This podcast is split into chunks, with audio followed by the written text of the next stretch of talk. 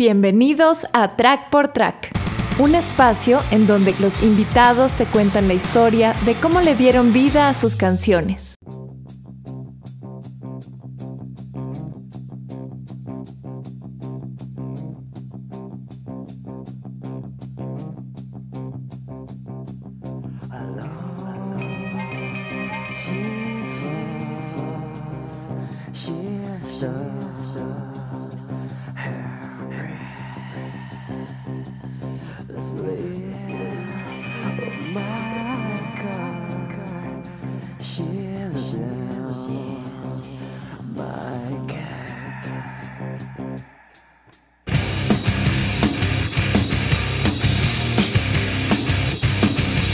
Hola a todos, por acá Felipe Gruber, guitarrista. Hola, Ray Díaz, bajista. Por aquí Led Arteaga, DJ. Hola, ¿qué tal? José Morantes, guitarra. Hey, hola, ¿qué tal? Por aquí Jan de Oliveira, voces y guitarra.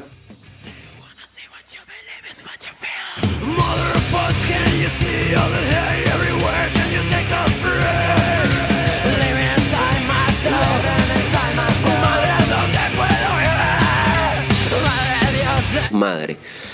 Esta canción mm, alrededor de 1997, 98, 99, esta canción se armó de un extracto de varias otras músicas que fueron las canciones originales con las que tocábamos en el proyecto de Candy 66.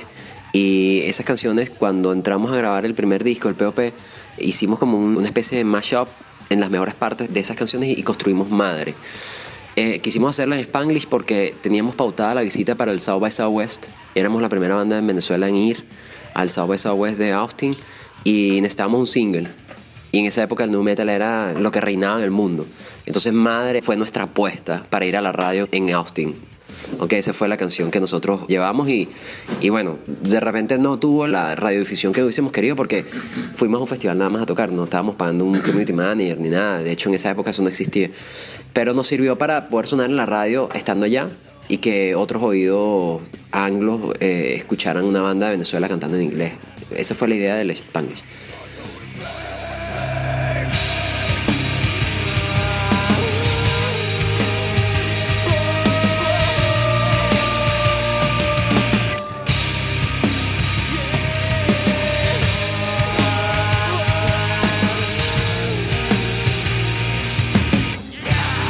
La letra tiene que ver básicamente con una persona adicta al sexo, pero claro, en mis días primerizos como escritor, yo no escribía tan bien y las letras eran muy difíciles de entender. Entonces cada quien le da como un mensaje, la gente le terminó dando como sus interpretaciones a la letra, pero realmente lo que quiere decir la letra es como que una persona que es adicto al sexo y que se siente como un pecador y que está pidiendo como que buscar la redención para nivelarse, pues, porque eso lo tiene llevado. Básicamente de eso se trataba la canción. Es algo inimaginable para lo que escuchan la letra, yo creo que no, no se percibe bien. Pero si lo lees, te das cuenta de que tiene que ver.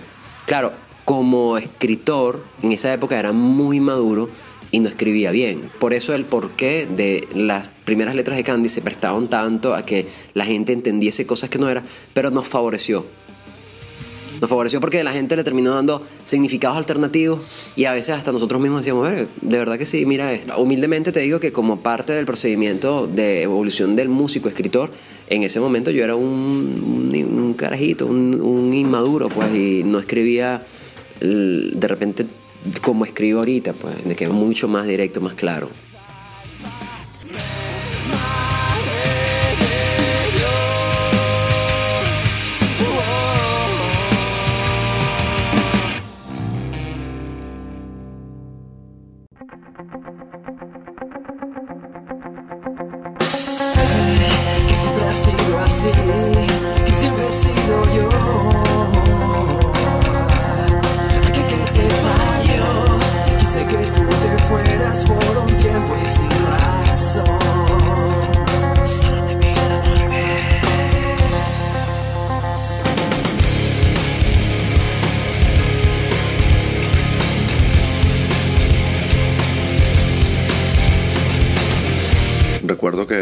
Tema lo grabamos en, en un estudio en Caracas. Eh, estábamos con una disquera, con Latin World. Prácticamente todos los temas de Candy son compuestos como por pedazos. Yo recuerdo que el intro del tema yo lo llevé pues como una idea que es muy sencillo. Tenía un efecto de delay. O sea, es súper sencillo pero suena bien. Pues vamos a acompañarlo con la batería y con un arreglo con la otra guitarra.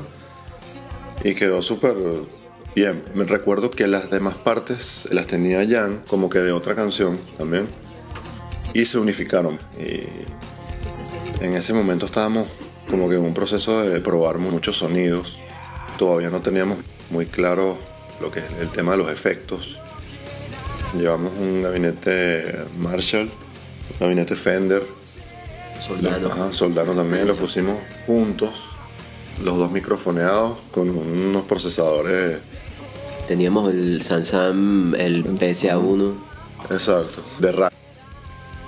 Y bueno, nada, buscamos el sonido y que de repente en otro momento hubiésemos buscado algo un poco menos fuerte para ese tema. Pues. En ese disco además, todas las distorsiones son muy planas, todas las canciones pueden sonarte igual porque realmente se grabaron con la misma distorsión todas. Cosa que después para los discos posteriores se fue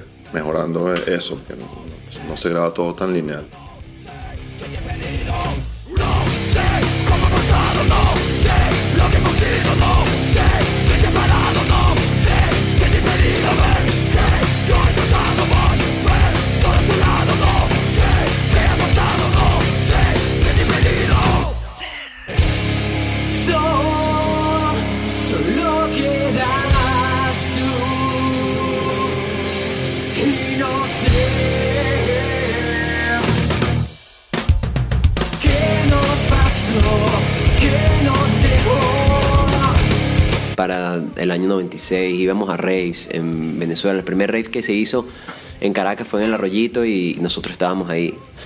Para ser rockeros éramos unos bichos raros. Nosotros somos muy abiertos en eso, pues no solamente es algo y ya, eh, sino como que eso también nos ayuda un poco a que la banda tuviese esa como apertura de, de repertorio, de sonido.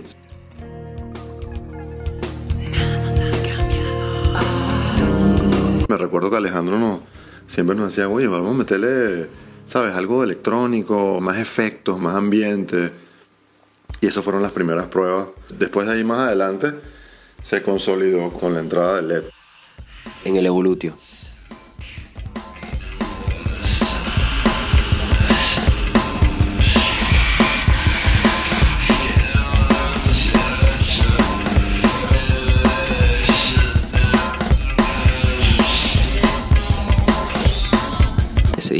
Se trabajó con la izquierda Latin World y ellos nos dieron acceso a Mike Fuller, Mastering House en Miami. Y había trabajado con Marilyn Manson, había trabajado con Sepultura. Para nosotros era como que, wow, va a sonar duro, pues. Hoy en día creo que sigue siendo un mastering que está bastante bien parado, pero obviamente ya hoy en día la guerra del loudness y también hay muchas otras cosas como que ayudan a filtrar un poco más los sonidos. Sin embargo, para el momento, estamos hablando de 2003, en Venezuela me atrevo a decir que ningún disco sonaba así. Nosotros pudimos de alguna manera reventar las cornetas de muchas personas en Venezuela con ese disco y marcar como una pauta a nivel de producción de que sí se podían hacer cosas con calidad de otros géneros que ya sonaban muy bien de por sí. La mayoría de las bandas de rock no tenían esa sonoridad, por lo menos a nivel de audio. No me refiero a composición y origen porque antes nosotros hubieron bandas increíbles como Dermis, como Zapato, como Sentimientos Muertos, Desorden. Pero de repente los discos, y con todo el respeto lo puedo decir, no todos los discos de esas bandas tenían un gran sonido a nivel de mezcla y mastering. Aunque a mí me encantan y los consumo todavía. Pero la más tiene eso, tiene contundencia y creo que eso nos separó de otros pues.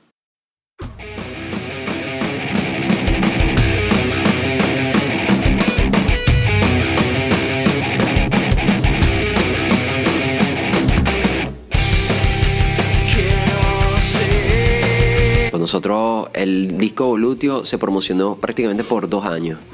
Ha sido el disco que más sencillo estuvo. Veneno, Canción sin nombre, Vivimos por vivir, Somos Otros, Camino una vez y Resurrección. Tuvo seis singles, el último Resurrección no fue tan comercial, pero de los otros, Canción sin nombre, Somos Otros, Vivimos por Vivir, Camino una vez y Veneno, estuvieron durísimos en la radio. Y es un disco que se empezó a hacer, y Felipe ya estaba con nosotros. Felipe justamente entró en esa etapa pre-Evolutio y después se salió. Y él participó en la grabación de los cuatro primeros temas, Canción sin nombre, Somos Otros, Resurrección y Vivimos por Vivir.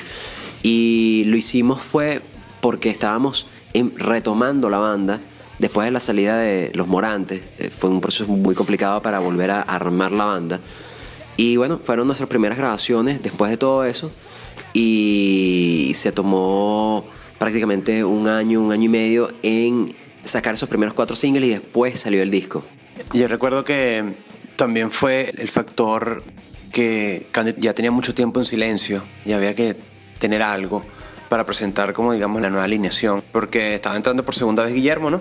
Y también yo empezandito, empezandito y prácticamente conociéndolos a todos porque yo entré en Candy por Fran Pulgar que trabajamos juntos en el mismo estudio entonces me dijo, ¿quieres trabajar con nosotros? Y me hicieron una audición y, y todo salió bien. Grabamos esos temas, el primer tema, tema que se grabó fue Resurrección en realidad, el primerito, se grabó y después se grabaron los otros tres en otra sesión aparte.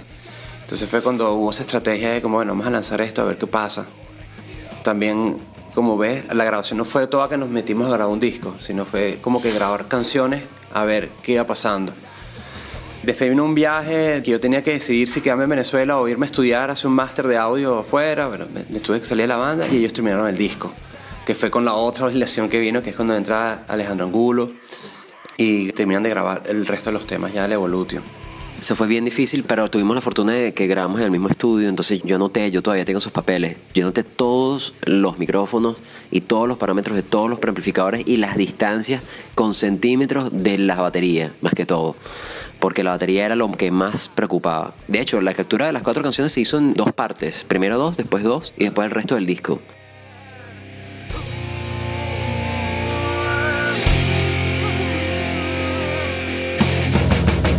Fue Resurrección y Vimos por Vivir en una sesión. Después de los meses fue Somos Otros y Canción Sin Nombre. Y después, Y después al año el, resto del disco. Y de verdad tú lo escuchas y, y ahí nadie te dice que... Yo sí noto cosas, porque obviamente yo sé, por ejemplo, en las distorsiones, porque la distorsión, por ejemplo, de Vivimos por Vivir. Me acuerdo que estábamos buscando una distorsión que fuese pesada, pero no fuese pesada. Sí. ¿De acuerdo? Ese fue con el llamado Soldano y un DC1. Un DC1. Ajá. Yo me acuerdo que ese pedal yo lo tenía ahí porque lo tenía, no sé por qué lo tenía. Y teníamos que ser el Samsam, y teníamos un poco el Randall. Y, y yo, chamo, vamos a probar este pedal, a ver qué tal. Entonces Jan lo ve y él siempre le gustó ese pedal. Ah, sí. Y lo conectamos directo y fue un solo pedalito y ya. Y un micrófono, creo que era un C414. Un C414, nada O más. sea, nada así especial, nada. nada. Cero, Ah. cero micrófono de cinta. Condensadores, capa membrana grande, eh, C414 de AKG. A mí me encanta para grabar guitarra, pero el- la mezcla de verdad del DC1 con el Soldano y el cabezal era Yamaha T100 y el gabinete era un Randall. Mi sonido favorito, el antes sea a nivel de guitarra, es el del Evolutio. Parece que las guitarras Evolutio suenan demasiado. Son como cochinas pastosas, pero se entiende bastante. Y es eso, es, es un pedal.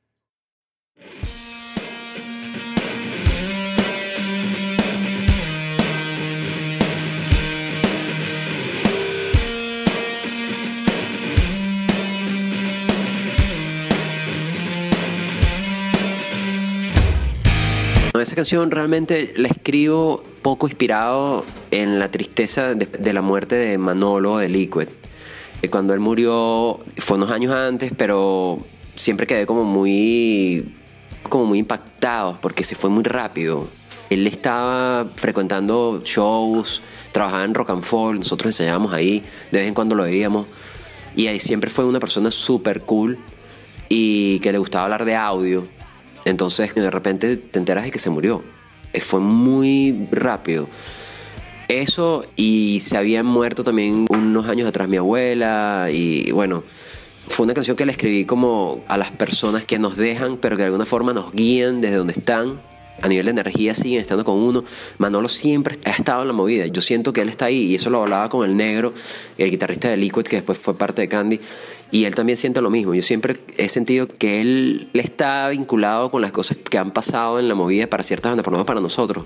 Ha tenido que ver, porque entrar al negro en Liquid, Candy, fue una de las cosas que yo siento que trajo Manolo. Entonces yo escribí esa canción inspirado en eso, en las personas que están ahí, que nos guían de una forma extrasensorialmente.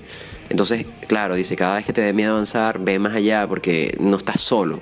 Trata un poco de eso. una pregunta sobre esa canción. ¿Es ve más allá de ir o ve más allá de ver? De, es de las dos cosas, ver más allá, de ver más allá, de avanzar y de ver, pues de, de no limitarte, no tener miedo, de, de eso, pues básicamente. Ese es el sentido de esa canción. ¿Mm?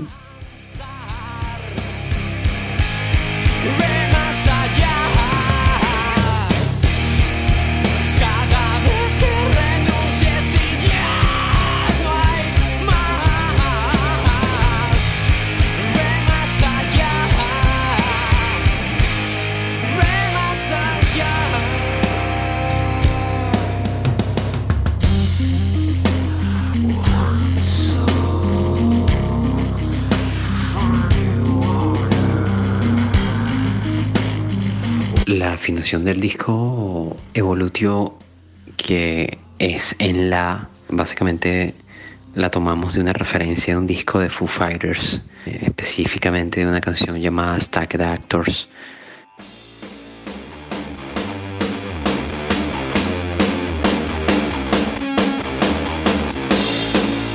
Nos dimos cuenta que ellos bajaban la sexta cuerda de la guitarra, el mi, lo bajaban a la y el resto de la guitarra quedaba afinada en mi natural.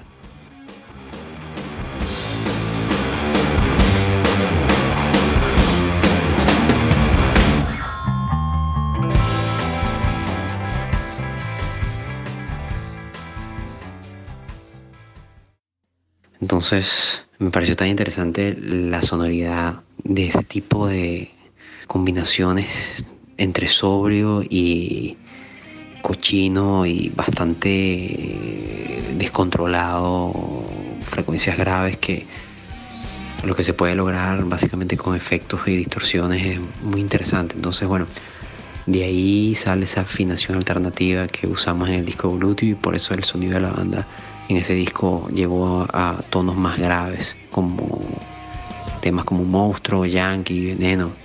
Fueron las canciones que usamos para explorar nosotros en nuestro caso las guitarras están en re y la sexta en drop do.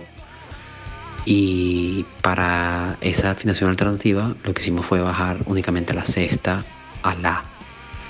Entonces claro, te brinda una opción de hacer acordes totalmente diferentes, nuevos, buscar otro tipo de sonidos que no teníamos antes y eso era lo que yo estaba buscando en ese momento. Yo quería explorar y tener otro tipo de sonoridades.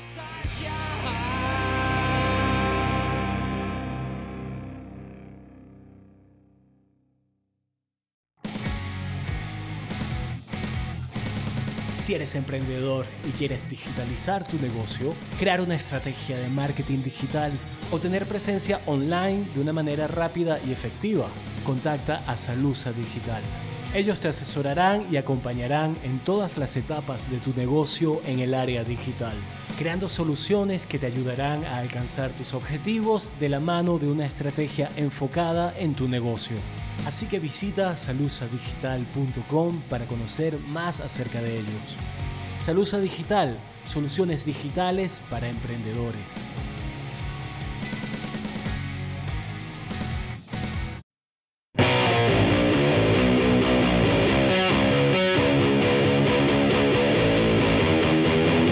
Bueno, como te das cuenta escuchando la guitarra de, de Veneno, puedes escuchar que las tensiones de las cuerdas son difíciles para poder mantenerlas. Usábamos un calibre pesado, punto .12, punto .13, para que la cuerda pueda tener esa tensión necesaria en la y en do y pudiese dar los tonos de una forma más efectiva.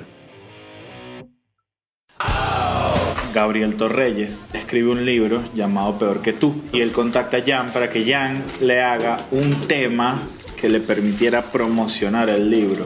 Mi nombre es Gabriel Torreyes y actualmente soy escritor y productor ejecutivo en Los Ángeles. Hace unos años publiqué una novela que se llamó Peor que tú y que tuve la suerte de que las dos primeras ediciones que se editaron se agotaron. Entonces ya para la tercera edición yo quería incluir algo especial. Entonces lo que se me ocurrió a mí era que mi libro pudiese tener un- una canción que fuera como la canción del libro. Yo llamé a Jan y se lo planteé, se lo tripió burda la idea, le mandé el libro sin ningún tipo de compromiso. Me sorprendió burda que se le metió una idea clara de la canción y del personaje. Es una idea que es muy de él. Entonces me pareció fascinante, pues porque la idea que él sacó de los personajes y del feeling de mi libro es completamente distinta al feeling que yo tenía cuando lo escribí, pero comunica lo mismo. Fue muy loco ver que ambas cosas se unieran. Simplemente me parece muy cool que haya sido la chispa que inició eso. Pudo venir una cosa que escribí yo. Y estoy súper agradecido de ser, así sea, una parte ínfima de la cosmología de Candy. Otra anécdota sobre ese tema, cuando terminamos el disco, que contactamos a la persona que nos iba a ayudar con la promoción y con el lanzamiento, Jan le dice, mira, yo tengo este tema, pero esto no va a sonar en radio. Y William escucha el tema y le dice, claro que va a sonar en radio. Vamos en contra de todo el mundo, eso fue lo que me dijo. Vamos a ir en contra de, de las leyes y vamos a promocionar un tema pesado en, en las radios comerciales del país. Y así lo hicimos. Soy William Padrón, periodista musical y escritor. Recuerdo que Jan me llamó previo al lanzamiento de ese tema. Así había la idea como que fuera parte como un tema incidental del libro de Gabriel Torreyes. Y bueno, cuando me llama, evidentemente estábamos conscientes de que era un tema nada radiable. Pero era como que las ganas de Jan Carlos de lanzarlo. Y nos ideamos esto, en ese momento en Venezuela existía las descargas de canciones y yo lo que le decía, bueno, que la gente descargue el tema porque de alguna forma es una vuelta de Candy a una pausa que tenía, pero que el tema se pueda dar a través de la Mega, que tiene su página de internet. Y fue como una forma de decirle a la Mega, bueno, vamos a aliarnos acá y accedieron por el peso de la banda. ¿Fueron cuántas descargas? Llegó después a 40 mil descargas. Entonces ahí Will les dijo, tú me dices si hay material de single o no, ¿sabes?